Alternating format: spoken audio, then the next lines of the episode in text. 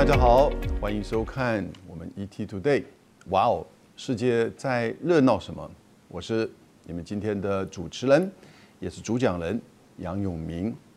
进入到二零二二年啊，对，要先跟大家说新年快乐哦，对不对？新的一年，那我们要摆脱过去的这个一年当中的不确定、不稳定，也进入到一个新的展开。但是，真的能够进入到新的展开吗？也的的确确，我们在疫情、经济、内政到国际的层面，其实有好多的问题哦。今天跟大家来谈的一个是，应该是这段时间以及未来十到二十年最重要的一组国际关系，一组双边关系，一个大国之间的关系，那就是美国和中国的美中关系。美国和中国。现在是真的进入到新冷战吗？有好多的学者，有好多的评论员，也都这样子的观点。你问我个人呢，我是倾向这个观点。我今天要为各位解释为什么。因为你会问说，哎，拜登和习近平也不都是各自都讲过很多遍，不希望中美之间进入到冷战 （Cold War）。冷战是什么？冷战就是在上个世纪的下半，苏联跟美国之间的冷战，也就是没有发生真正的热战，真正的直接的这种冲突，美国跟苏联的军事战争。但是呢，双方关系的这个紧绷，进入到类似我们把它叫零和之间的这种竞争或者是对抗。零和，也就我如果得一，你就是负一，我们加起来是零。所以，如果你得一，我一定损失。那在这样一种绝对零和的概念之下呢，这种大国之间的竞争呢，事实上是非常激烈。但是呢，因为双方都有核子武器，这也是一种很讽刺的一面。在广岛、长崎之后，五大国分别都掌握了核子武器，现在还有另外四个国家：印度、巴基斯坦、北韩和以色列。可是呢，核子武器也使得这个大国的竞争，过去历史上不断的重演的这种传统的这种战争，避免直接的发生，因为他们担心会变成这种核子大战。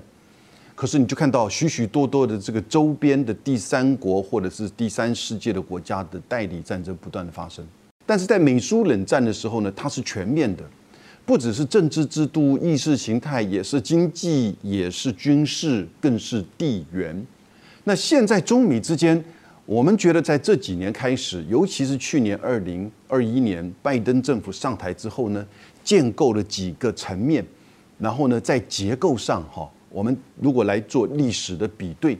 或者是说在几个重要的这个结构因素上来做比较的话，它真的是逐渐的走向新冷战。那一方面有一点像回复到过去美苏。的那种大国的对抗，也就是它基本上是两个强国的竞争对抗，而且是激烈对抗，把彼此视为敌人，把彼此视为安全上的威胁，在军事、在科技、在经济、在贸易、在地缘，你能想得到的，都是一个相互的这种敌对啊，甚至到了敌对。可是呢，新的概念是什么意思呢？新的概念并不是说啊，它是这个冷战一点零，我们这边是冷战二点零，不是。它新的概念呢，已经真的就是个新，也就是说，不同于它是那个零和，因为现在中国跟美国都彼此之间的贸易，各位你想想看，在二零一八年五月，川普开始启动这个贸易战，就苛征高关税，到现在平均还是有十九点三哦，中国大陆输往美国的商品大概有六成，将近有三千亿美金的商品要被科十九点三的关税，你想想看，哪一个商品如果我们台湾卖到美国去，被科了十九点三的趴？的关税你还能卖吗？但是居然中国的商品跟美国之间这个贸易还是不断的在增加。二零二一年确实数字还没有出来，二零二零年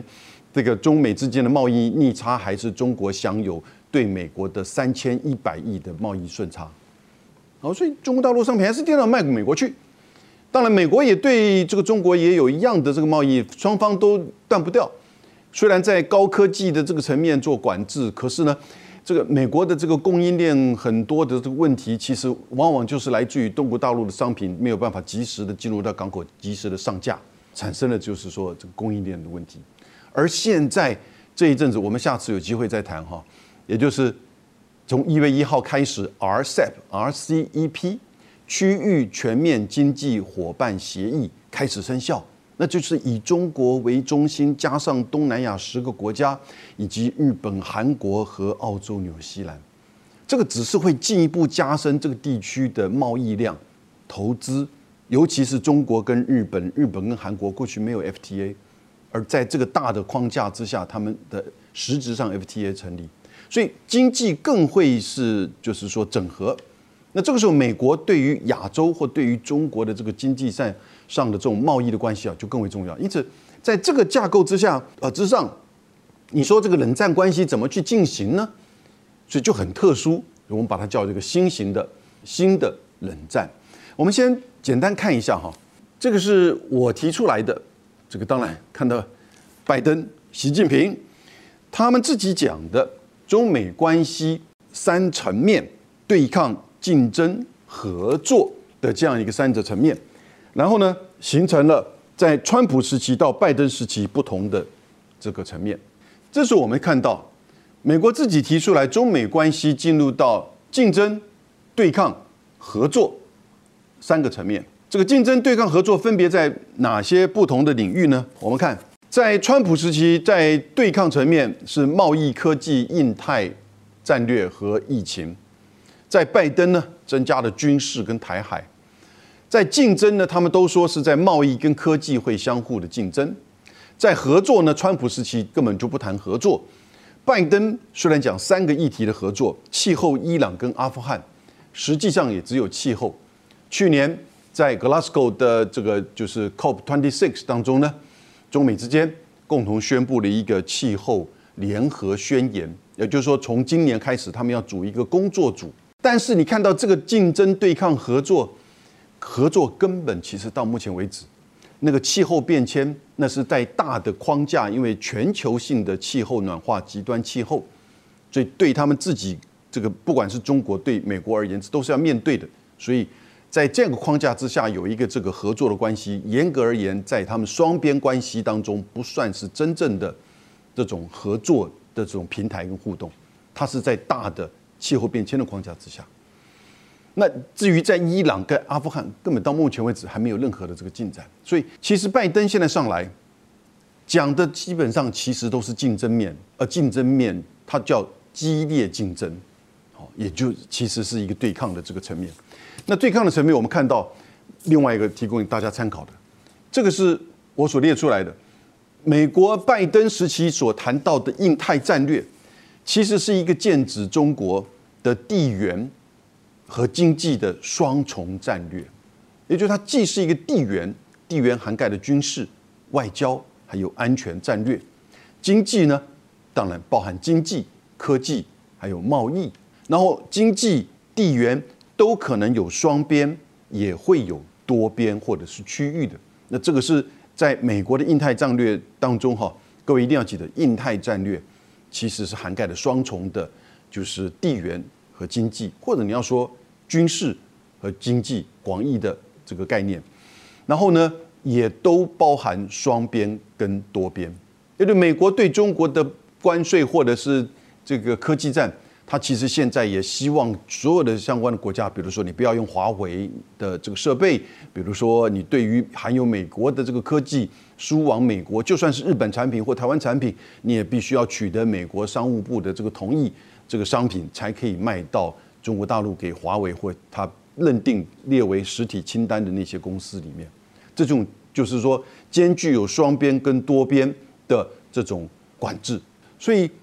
在经济层面哈。我觉得是现在拜登的印太战略以及中美新冷战当中呢比较缺乏的。我们等一下回来再检视这一块，为什么它缺乏？那它缺乏会产生怎么样的影响？但先进入到地缘的战略哈，你看到我列出来的那个图，你看到就是一个类似这样“一带一路”的这个这几个线，对不对？“一带一路”，然后呢，美国又相对的提这个四方安全对话，美日印澳、印度、澳洲。然后呢，以及整个提出来的印太，过去我们讲西太平洋或者是亚洲，但现在美国把这个印度跟印度洋包含进来，也就叫做 Indo-Pacific，也就是印太战略。印太战略，也就是这整个美国对这个区域的大的这种经济还有军事的双重战略。可是呢，大家都知道，这个是剑指中国，对着中国来的，要压制，然后呢，要去这个就是等于是打压中国的这个发展，不管是经济、科技还是这个军事。那更进一步看到去年他在军事层面的印太战略有部署怎么样的作为呢？一样还是这个图，在地缘战略的这个核心，亚洲北约啊，亚洲北约是我对它的称呼。但是呢，我们可以这样讲，现在的美日安保以及去年九月十六号美英澳所推出的叫做 AUKUS 美英澳军事同盟，这一个三边的这个军事同盟，关键其实是美国跟澳洲啦，它只是拉着这个英国一起来，美国跟澳洲。而且这里面涵盖的就是关键的要出售八艘核潜舰给澳洲，在之前规划是二零四零年能够开始这个能够建好第一艘，可是现在这两天的这个报道是大概在二零三五年就可以有第一艘的这个交给澳洲，而在此之前呢，可能会用租的或者用别的方式协助澳洲以及美澳的军事发展。这个我觉得是个关键的这个发展，为什么？这个在。中美新冷战当中啊，如果没有这个东西，其实我很难说，我很难说它有一个新冷战的架构的形成。但因为有这个 AUKUS 美英澳军事同盟，那它基本上就建构了一个军事战略的这种，等于是放在第一线，不管是第一岛屿链还是第二岛屿链，从美日安保到这个美英澳军事同盟的一个双边的南北两个的军事联盟对抗。中国的这个军事的这个发展，这个 AUKUS 尤其是牵扯到，这是有争议。但我个人认为，它的的确确有一点违反一九六八年的核不扩散条约，因为美国就已经同意要把核子技术出售给就是澳洲，涵盖有核子动力潜舰的这个就是说小型的这个反应炉以及武器级的浓缩铀。那事实上，你多达有八艘的这样一个舰队。那它的这种具有攻击性、这种发射核弹头的这种潜在的能力，以及甚至被质疑，澳洲是不是有可能从这里进一步去研发它的这个核子武器？当然，这个实际上表面的说法，当然就美国说这不叫核子核子武扩散，可是呢，这是核子技术的提供跟扩散，我觉得也是违反 NPT，因为 NPT 所强调什么东西，不是这五个核武国家。你如果要取得核子技术，你要用于这个和平用途，像是发电，像是这个科学研究。可是核潜舰怎么会是和平用途？但不管怎么样，这样子的一个新的结构在这边，你觉得北京或者是解放军会怎么去感受或认知？啊，没有关系，这是他一个防御性的，放那边八艘核子潜舰，尤其可能会在第二岛屿链或者是那个马里亚纳海沟做怎么样的部署？当到了十年、十五年之后，中国大陆解放军的海军突破一第一岛屿链，已经是家常便饭。未来进入到第二岛屿链，成为真正的远洋海军的时候，那时候你可以想象中国大陆大概有多少航空母舰。现在马上第三艘，对不对？然后呢，就是第二四艘、第五艘就出来了。这样子的情况之下，会不会中美双方的军事这个时候加上？澳洲的这个就是八艘航这个核潜舰，那他会觉得那个会是一个单纯的防卫性吗？所以他的认知以及他这个结构的变化，你会影响到他的认知，也会影响到中国这方面，他也会随之做怎么样的提升？冷战或者是大国之间的这种对抗啊，都是这样子，不断的这个情势升高的，不断情势升高，有时候这是历史上难以避免。因为没有一个绝对的公平的这种仲裁者，或者是说叫做合法武力的垄断者，就像我们国家掌握的军事跟警察司法的权利一样，那是合法的武力垄断者。但是在国际上没有这样一个合法的武力垄断者，因此呢，当任何一方的军事联盟或者是军事部署的提升改变，那另外一方呢就觉得一定是对他的安全的威胁。因为这是一种很难以去摆脱的安全困境。那他怎么回应呢？他一定会自己加强他的军事，或者是跟别的国家做联盟。因此，你看到最近中国大陆跟俄罗斯、中俄之间的军事上、战略上的合作关系，比例而言，在十月份的时候，双方各五艘军舰穿越金青海峡，那就是北海道跟本州之间那个金青海峡，绕了日本一圈，再从北九州的南部的大隅海峡穿过来，前所未有，史上第一招。日本没有任何的评论，但是很清楚的知道。这是中俄的战略合作，不是针对日本而已，它其实是针对美日安保，以及针对美国的 AUKUS，也就是美英澳军事联盟。那这个代表什么？军事结构摆出来了，我们两个要相互斗争，对不对？相互对抗，我们摆出来嘛，正态摆出来。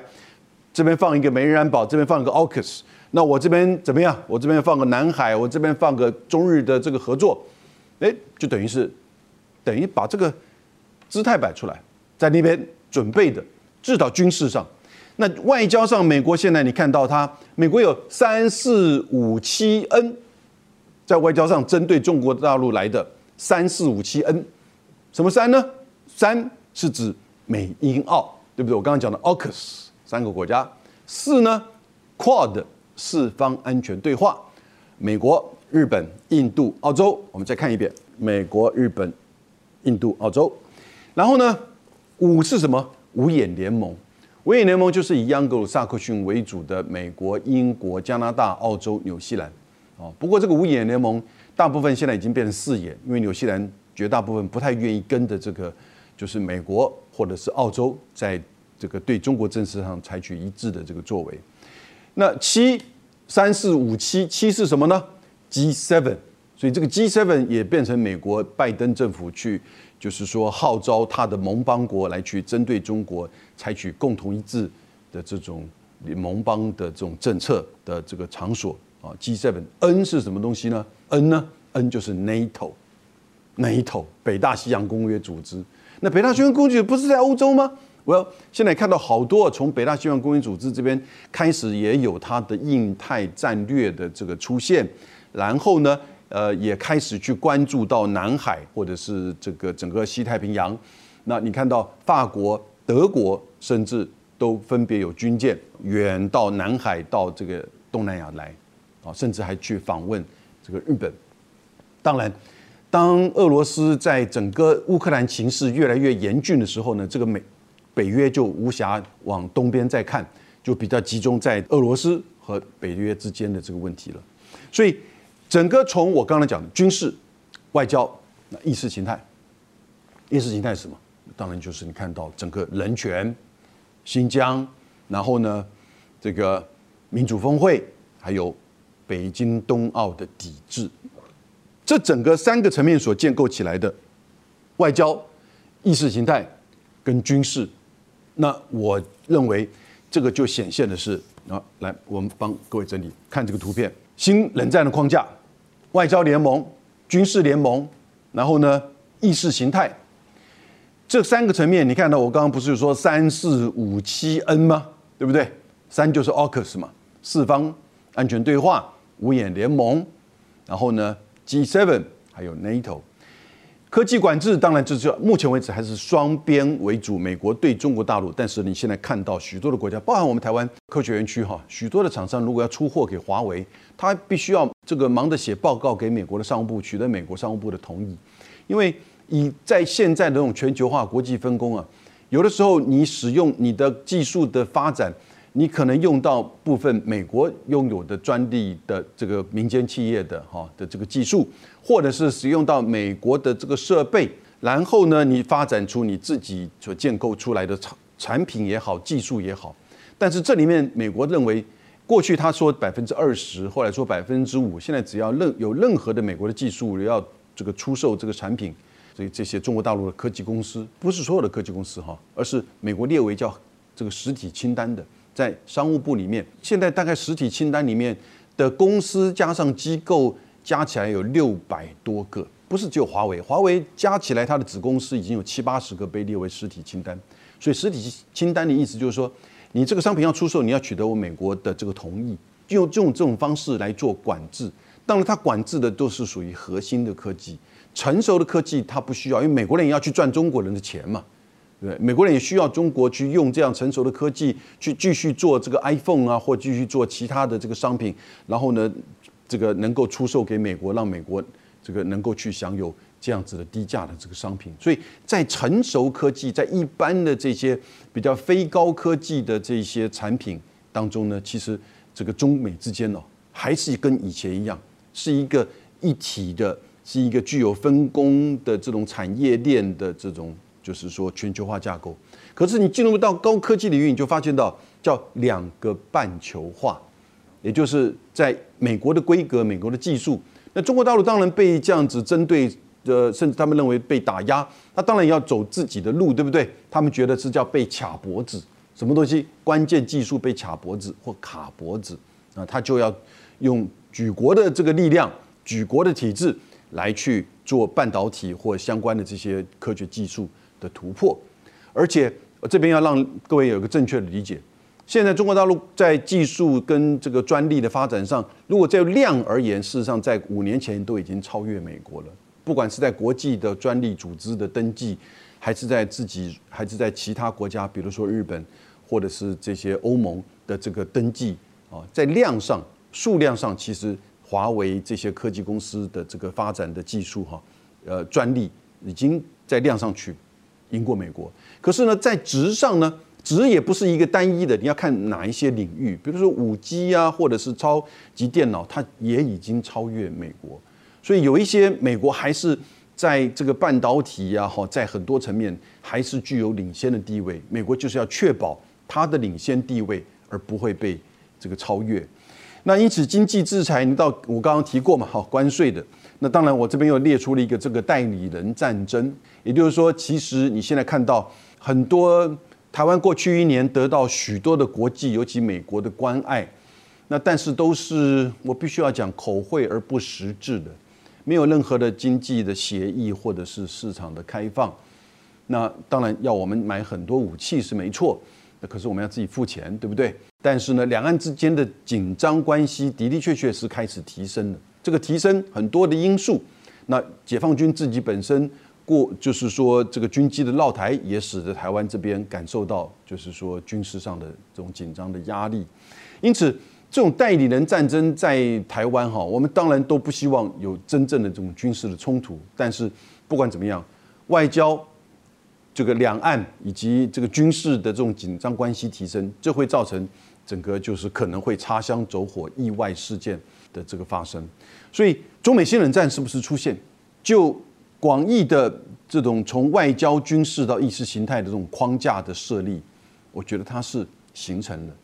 美国的出招比较多的，中国是比较是回应的，因为它处于一个还是在要后来赶上的。虽然这个赶上我不觉得会这么快，但过去依照我们国际关系有个理论叫权力移转理论，也就是过去的历史上，你看到后来的国家要超越前面的国家的时候，当它的 GDP 的这个比例进入到零点八和一点二之间的时候呢，这两强的这种竞争对抗是最为激烈的时候。今天美国的 GDP 大概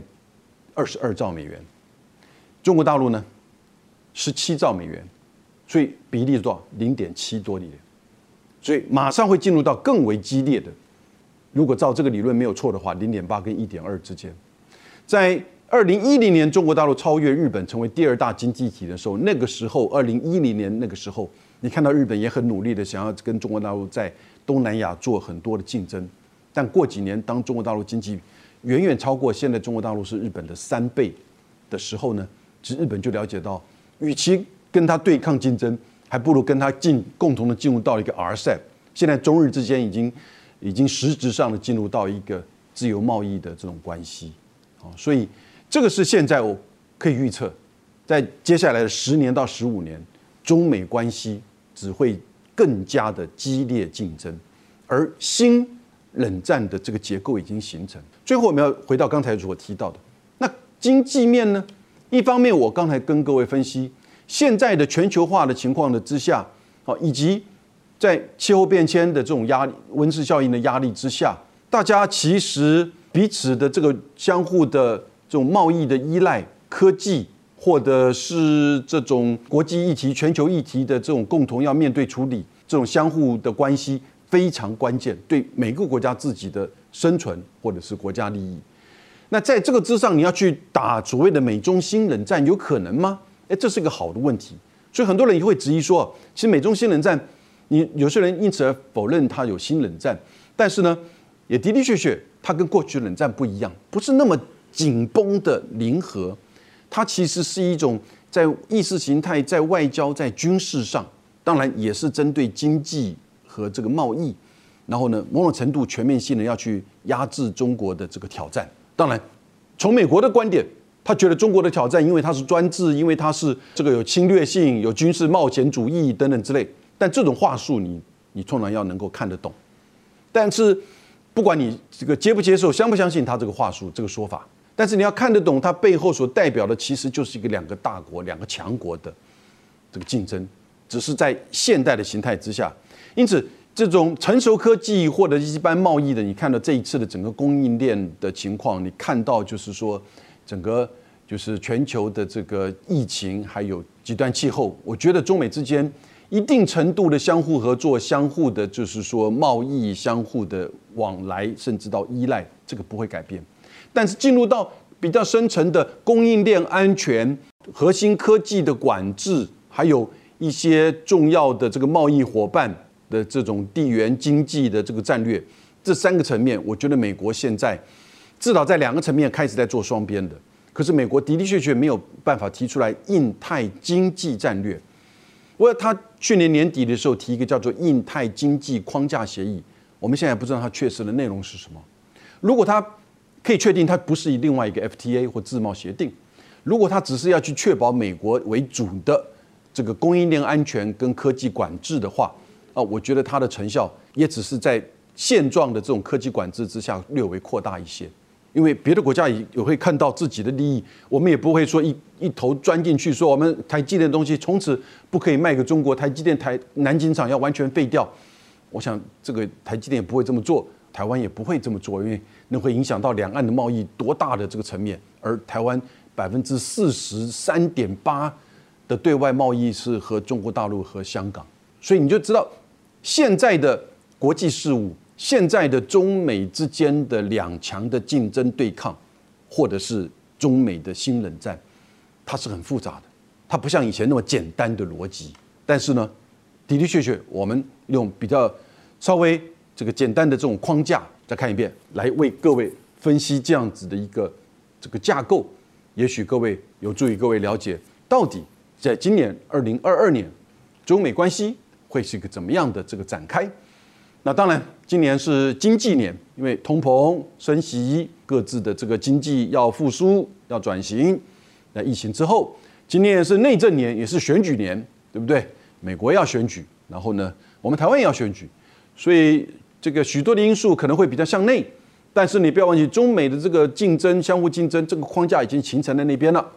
在意识形态、在外交、在军、在这个军事层面。那至于在经济跟科技。会有怎么样新的这个展开？如果没有展开，它其实这个新冷战的这个架构就会变得比较模糊。如果它强化了，那就会继续往前走。我们为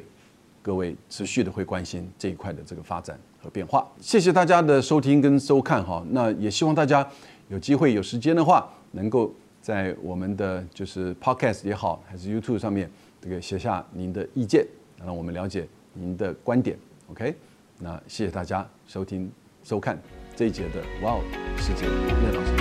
拜拜。